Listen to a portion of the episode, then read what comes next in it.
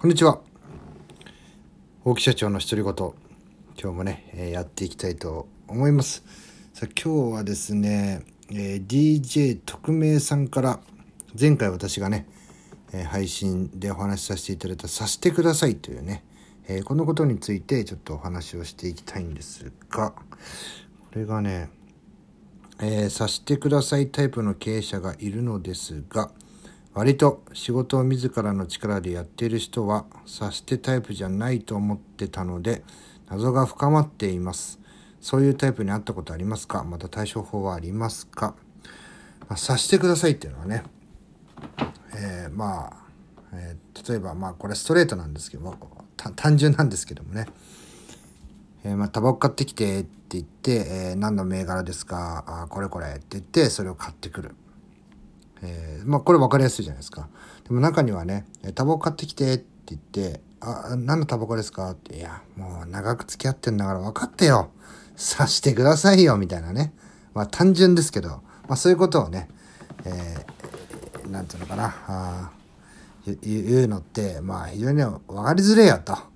いうような話をね、端的に言うとしたんですけども、まあそれについてですね、DJ 特命さんから、えー、させてくださいタイプの経営者がいるのですが、割と仕事を自らの力でやってる人はさせてタイプじゃないと思ってたので、謎が深まっています。そういうタイプに会ったことありますか？また対象はありますか？というね、えー、質問いただきました。あ質問いただきありがとうございます。まずですね、えー、割と仕事を自らの力でやっている人は、えー、どちらかというと私が見てきた中では察してくれタイプが多いですね。でそれはなぜかというと、えー、自分がね苦労して、えー、まあ、経験をして失敗をして、えー、やってきたことを、え事細かくね、え教えるんじゃなくて同じ苦労をしろよと。汗水垂らせよと。簡単に答え聞いてんじゃねえよ。察してください。みたいなね。分かってよ。察してよ。座って動いてよ。っていうね。いう人非常に多いんじゃないかなと思います。まあそれはね、えー、まあいちいちねあの答え聞いてんじゃねえよ。みたいなのの裏返しだったりとか。まあ、あとはね、僕自身もそういう時ありますけど、まあ、めんどくさいとかね、そんなこと構ってる時間ないとか、まあ、そういった時にね、ちょっとね、あの、まあ、察してよとかね、まあ、今こうやって、あれこれやってんだからさ、そっちできるわけないじゃん、察してよっていうね、に言ったりするのが多いですかね。なので、まあ、自分の力でやってる人、で、自分、自分の力で成功してるんだっていう人はね、基本的にはやっぱし、えー、自分が何々をやっているっていうところなんでその相手がどうこうっていうよりはもうね、えー、私と同じようにあなたもねいろいろと失敗したり自分で考えたりして、えー、答えを見つけてくださいっていう人がね多い。あの受け手はねそれをストレートにパッとねこういうことなんですよって言ってくれた方が早いんですけどもまあ中にはねそれでそれをまた自分なりに解釈してあのとんちんかんなことやってきたりとかそういう話をね聞いてないで、え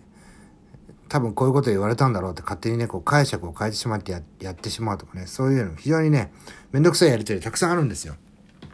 で、僕もそういう人間だったんで、えー、まあめんどくさいなと思うことをなるべくね、えー、言葉とかもう時間がかかってでも、何度失敗してでも、もう内心うんざりしながらでもね、これはこうだろああだろそうだろなぜならこうだからじゃないのかっていうのをね、えー、ずっとあの延々と説明したりするんですけどもでそういうね、えー、察してくださいタイプの人にこうなんですよねああなんですよねとかでどんどんどんどんねこう答えを詰めていったりすると、えー、そのうちね、えー、まあ僕も最近ありましたけど無視されるんですね。え、なので、まあ、失敗してもいいから、え、こういうことを言ってるおっしゃられてるのかっていうその答えとかねそういうのをバンとこう資料とか何でも出してで違ったらまだ直す。めんどくさいけどもそれを繰り返しね地道にやっていくしかないのかなというふうに思っております、えー、DJ 特命さんの質問に答える回でございました。質問いただきありがとうございました。最後まで聞いていただきありがとうございます。また次の配信でお会いしましょう。さよなら。